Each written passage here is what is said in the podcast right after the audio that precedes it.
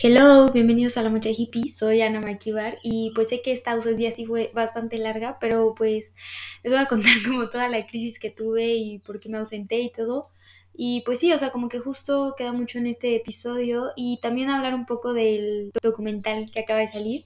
Bueno, no, ya tiene como unos 10 días que salió, que se llama Men Francisco Responde y pues sí, o sea, platicar un poco de ustedes como todas mis crisis existenciales de los últimos meses y pues de este documental.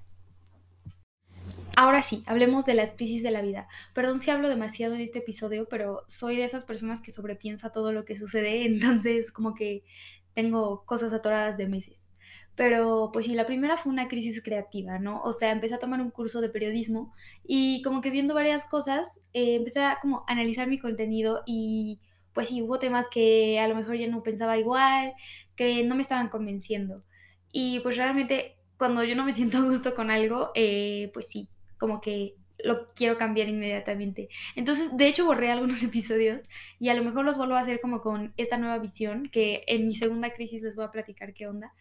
Pero, pues sí, o sea, primero eso, o sea, no estaba haciendo contenido porque como que justo estaba en una crisis personal grande y al mismo tiempo eso se tradujo en pues no sé qué quiero decirle al mundo y a ver, o sea, tampoco es como que me escuchen muchísimas personas, pero pues sí, o sea, cuando algo a mí no me convence, no me gusta comunicarlo. Y pues nada, ahora sí vamos a hablar de la crisis grande que provocó todas las crisis pequeñas. Eh, pues sí, creo que necesitan un poco de contexto para esta crisis grande, aunque creo que ya había contado un poco como que toda esta historia, pero pues sí, o sea, yo nací en familia católica, saben, todo, todo católico desde pequeña, y estuve metida en la iglesia un buen de años, de que en grupos juveniles, etcétera, y pues sí, pero realmente nunca tenía una conexión con Dios. O sea, como que solo iba por el relajo, porque tenía varios amigos y nos la pasamos muy cool y hacíamos varias cosas, pero nunca había tenido como que un encuentro con Dios personal. Porque pues sí, siento que cuando tienes una fe heredada, no lo vives con tanta plenitud, porque pues tú realmente no te has encontrado con Dios y yo creo que es ese encuentro el que te cambia. Y pues sí, les voy a resumir un buen la historia. Cuando tenía como 16 fui a un retiro y ahí experimenté mi primer encuentro con Dios. Y pues sí, o sea, eso me cambió muchísimo y empecé a crecer mucho espiritualmente y todo. Y eso me llevó a acercarme mucho a la iglesia y eso, ¿no? Em, pero también soy una persona demasiado perfeccionista. No sé si eso sea bueno o malo. A veces me juega en contra. Y entonces me empecé a enfocar demasiado en cómo ser la católica perfecta y de todo tenía como que ver qué piensa la, iglesia de tal cosa y qué opina la iglesia de tal cosa. Pero en una visión muy tóxica, ¿saben? Como muy legalista de que, ah, no, es porque así dice la iglesia y no sé qué. Entonces me empecé a volver como que muy cerrada en ese aspecto, o sea, como que para mí todo lo que decía la iglesia, según yo, porque también no es como que buscara en fuentes súper fidedignas, ¿saben? De que me metía a YouTube y ponía como, este, católicos, no sé qué, o sea, lo que quisiera ver. Entonces, pues sí, o sea, como que eso me empezó a hacer como una mente muy estrecha. Y pues sí, en el ambiente que tenía antes, como que se prestaba mucho a, a esta manera de pensar, ¿no? O sea, porque solía juntarme con muchas personas que pensaban igual que yo o que al menos no cuestionaban nada. Y pues sí, luego como que fue cambiando mi vida y ahora de mis amigos la mayoría no son creyentes y pues la mayoría tienen posturas muy diferentes a las mías. Entonces como que fue un shock, pero al mismo tiempo me empecé a enriquecer, ¿no? O sea, como que me empecé a dar cuenta de toda la diversidad de personas que hay allá afuera. Pero al mismo tiempo esto me llevó como a una crisis porque dije, o sea, a ver, yo creo tal cosa y, o sea, luego voy a hacer episodios como concretos de cosas que me conflictaron demasiado, pero o sea, como que empecé a, cuestionar todo lo que creía y, o sea, de dónde había sacado como que esa postura tan tajante, ¿saben? Entonces, literal, como que tuve una crisis de identidad porque, o sea, había pasado todo como que en ser la católica perfecta y opinar lo que opina la iglesia sin cuestionar nada y así, o sea, ¿saben? Como que, o sea, era una posición cómoda en cierto sentido porque pues nada lo tenía como que pensar y cuestionar. Y pues sí, o sea, eh, hace como un par de meses vino el colapso total y ahorita cuento como muy chill, pero de verdad llegué llorando un día con mi directora espiritual, pero llorando mal plan, o sea, ella solo me veía como, Dios mío, ¿qué le pasa a esta niña? Y pues sí, fue como que este colapso de ideas y luego, eh, pues sí, mezclado un poco con sequía espiritual y yo sé que todos dicen de que cuando no sientes a Dios es cuando más tienes que estar en oración, porque no sé qué. Y sí, o sea, lo decimos muy fácil, pero cuando estás como que en ese momento de sequía, como que de verdad no te dan ganas, porque pues sí, o sea, no has sentido esa conexión y pues sí te pega. Bueno, al menos a mí, no sé, no, no quiero generalizar. Pero bueno, el punto es que ocurrieron todas estas cosas simultáneamente y pues eso trajo el gran colapso.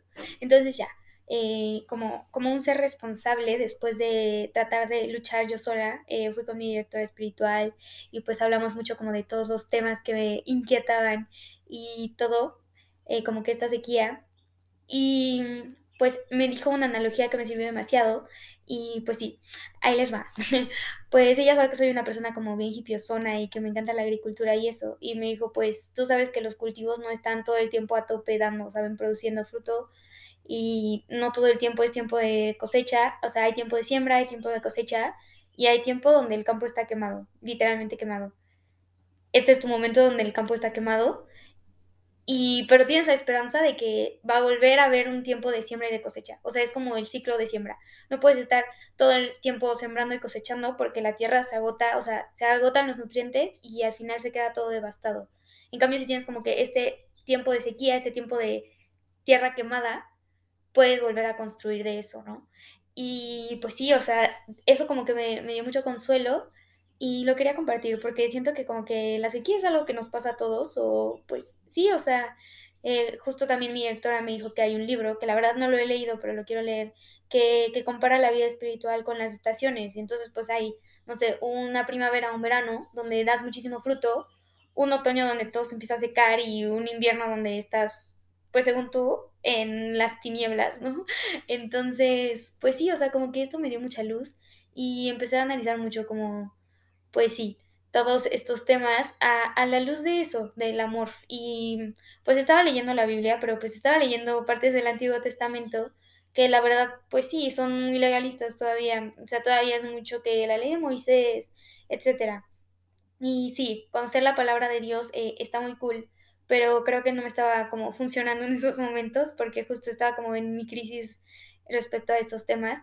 Entonces mi directora me, me recomendó em-, empezar a leer mejor las cartas y, y, luego ya retomar el Antiguo Testamento en otro momento de vida espiritual. Entonces empecé a leer Romanos y me di cuenta que, pues sí, o sea, ahí literal Pablo solo les dice que amén y lo demás viene por añadidura, ¿no? A todas las, bueno, a la comunidad de los romanos, ¿verdad? Pero pues, o sea, siento que es un llamado a todas las comunidades católicas, bueno, cristianas. Y pues sí, o sea, eso me empezó a dar mucha luz en todos los temas que tenía como en colapso. No les voy a decir que ya tengo todo resuelto, pero, pero pues sí, o sea, como que me empecé a quitar muchos de los prejuicios y como que esta visión legalista y estrecha que tenía por, pues sí, o sea, un, ama y como dice San Agustín, ama y haz lo que quieras. Y, y pues sí, o sea, en Corintios también dice que hagas todo con amor.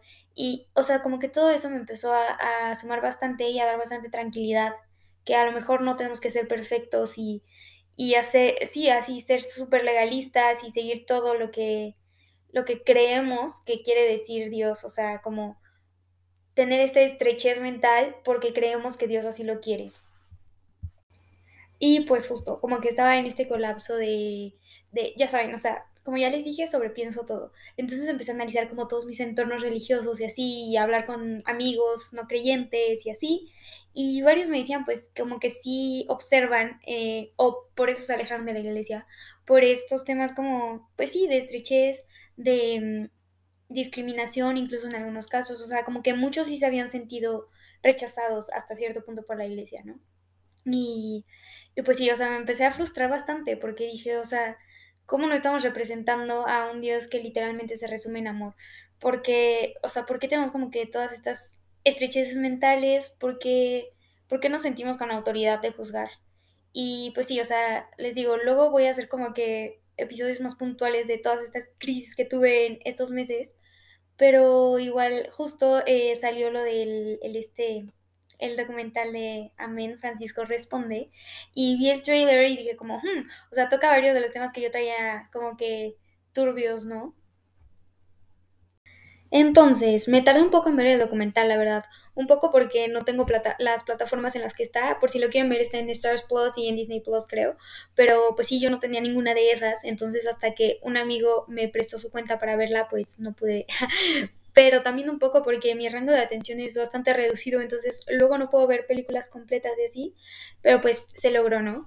Y, pero, o sea, como que me surgió esta inquietud de verlo porque aparte de que toca varios temas que yo traía como en colapso, em, había visto como los trailers y había visto varias como opiniones, tanto del lado muy conservador que decían de que no, es que el Papa no está promoviendo la verdad y está en contra del catecismo y no sé qué, y del lado liberal que decían de que pues es que en realidad no respondió nada, o sea, como que evadió muchas preguntas y así. Entonces dije como, bro, no, si lo tienes que ver porque, o sea, como que, ¿saben? Está, están los temas como que son como hot topic. Y bueno, eh, les voy a decir mi opinión súper personal y nada teológicamente profesional sobre el documental, literal lo que yo percibí. Y pues no, o sea, primeramente eh, comprendo porque, o sea, muchas personas dicen de que en realidad no respondió nada, o sea, como que estuvo un poco evasivo, etcétera. Eh, comprendo porque siento que como humanos siempre queremos como que haya un bueno o un malo, o sea, como que siempre queremos esta dicotomía de que quiero que me digan es bueno o malo. Y, y pues el Papa realmente en, en, ninguna pregunta respondió así de que, ah, no, ¿estás bien o estás mal? Como que lo dejó muy al criterio personal, ¿no? Eh, también comprendo porque las mayorías conservadoras dijeron como que no, o sea, el Papa está apoyando temas que no. Yo creo que ninguna de las dos, o sea, ni dijo sí ni dijo no. Eh, y muchos dirían de que ah, nos, nos dejó igual, o sea, como que yo quería una respuesta. Pero al final siento que mucho la intención del Papa no era como que dar esta respuesta de que esto tienes que creer doctrinalmente o etcétera, sino como que justo cuestionarnos a los católicos por eso mezclé mis crisis con el documental, porque creo que es como en gran parte la respuesta que yo buscaba. No la dicotomía de esto está bien o esto está mal, sino, o sea, el Papa literal nos está haciendo como que una crítica, bueno, no una crítica, bueno, sí, las críticas pueden ser constructivas, solo que como latinos tenemos como que este, este miedo a la retroalimentación, pero siento que sí nos está haciendo una crítica y un llamado como católicos de que estas estrecheces mentales que nos hemos creado, este, adiós, o sea, como que ya no tienen cabida. Y mm, tenemos, o sea, yo rescaté tres frases muy, muy profundas del documental, ¿no? Y la primera es, eres creíble cuando entras con tu testimonio en la situación. Todas estas las dijo el papá, by the way. Em, esa, o sea, como que me dio muchísimo shock porque justo, o sea, como que el Papa nos está llamando a, los que sí somos católicos, porque pues si ven el documental, no es que spoilear mucho, pero de la mayoría de los chavos ninguno es católico. Bueno, o sea, algunos sí, pero no, no la mayoría. Em, entonces como que él nos llama a nosotros como a lo mejor los creyentes que estamos viendo la película o el documental, lo que sea, a, a, en verdad, o sea, él dice, hay muchísima incoherencia en la iglesia, hay incoherencia incluso en el Vaticano. Y eso es como lo que él está buscando contrarrestar o luchar contra eso. Entonces, eres creíble cuando entras con tu testimonio en la situación. ¿Qué nos está diciendo? Que todas estas situaciones que le presentan, que son súper polémicas ahorita, tú solo tienes que ser como coherente con, con Dios. ¿Y, ¿Y qué es ser coherente con Dios? Amar. Amar hasta el extremo y, y fin. O sea, como que no hay más. Eh, como que siempre queremos justo esta dicotomía de, ah, no, pero la Biblia dice tal, eh, la iglesia dice tal, la doctrina dice tal. Y el Papa nos está diciendo, solo entra con tu testimonio y ¿qué es tu testimonio? ¿A qué estás llamado? Al amor. La segunda frase que me, me llamó un buen es que el Papa dice, cuando no hay testimonio, la iglesia se oxida. Pues que está, o sea, es lo mismo. Al final la iglesia somos los católicos, las personas que, que la componemos, que la representamos. Entonces, pues cuando nosotros somos incoherentes o no damos testimonio de el amor de Dios, que es literal lo que estamos llamados a hacer, pues sí, la, la, iglesia se empieza a oxidar, incluso a, pues, no lo quiero decir tan feo, pero a pudrir, a colapsar. Y, y pues, ¿qué fin tiene entonces nuestra fe? Y la tercera frase que dice el Papa es, las ideas podemos negociarlas, la fraternidad no.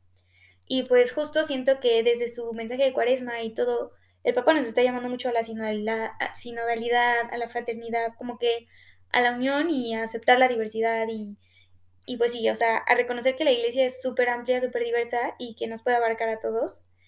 Y pues sí, o sea, como que justo me empecé a dar cuenta que muchas de las respuestas que yo buscaba en dicotomía, la respuesta es amar y, y de ahí podemos como discernir todo lo que queramos de, a ver, o sea, qué puedo apoyar, qué no puedo apoyar, pero pues sí, o sea, la respuesta general a todo es amar y, y no siempre tenemos que buscar como que este es bueno o es malo, sino simplemente como que vivir en plenitud. Y justo también, luego hablaba también con mi directora espiritual, perdón que la mencioné tanto, pero me ha ayudado mucho últimamente.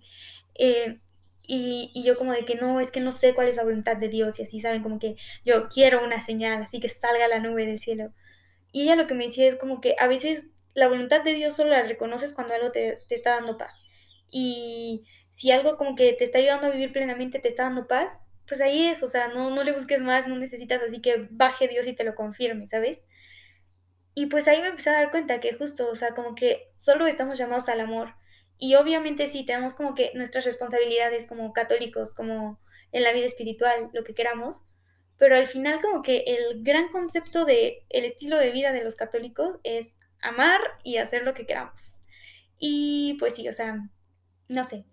Ahora sí que tómenlo como con un granito de sal porque al final como que tampoco soy así como que la gran persona desarrollada espiritualmente, pero como que sí me da mucha paz pensar en esto, que, que a lo mejor no necesitamos todas las respuestas dicotómicamente y que al final pues el amor es como que todo lo que estamos llamados y no nos tenemos que enfocar tanto en, en, esta visión legalista o esto se puede, esto no se puede, sino más bien en amar.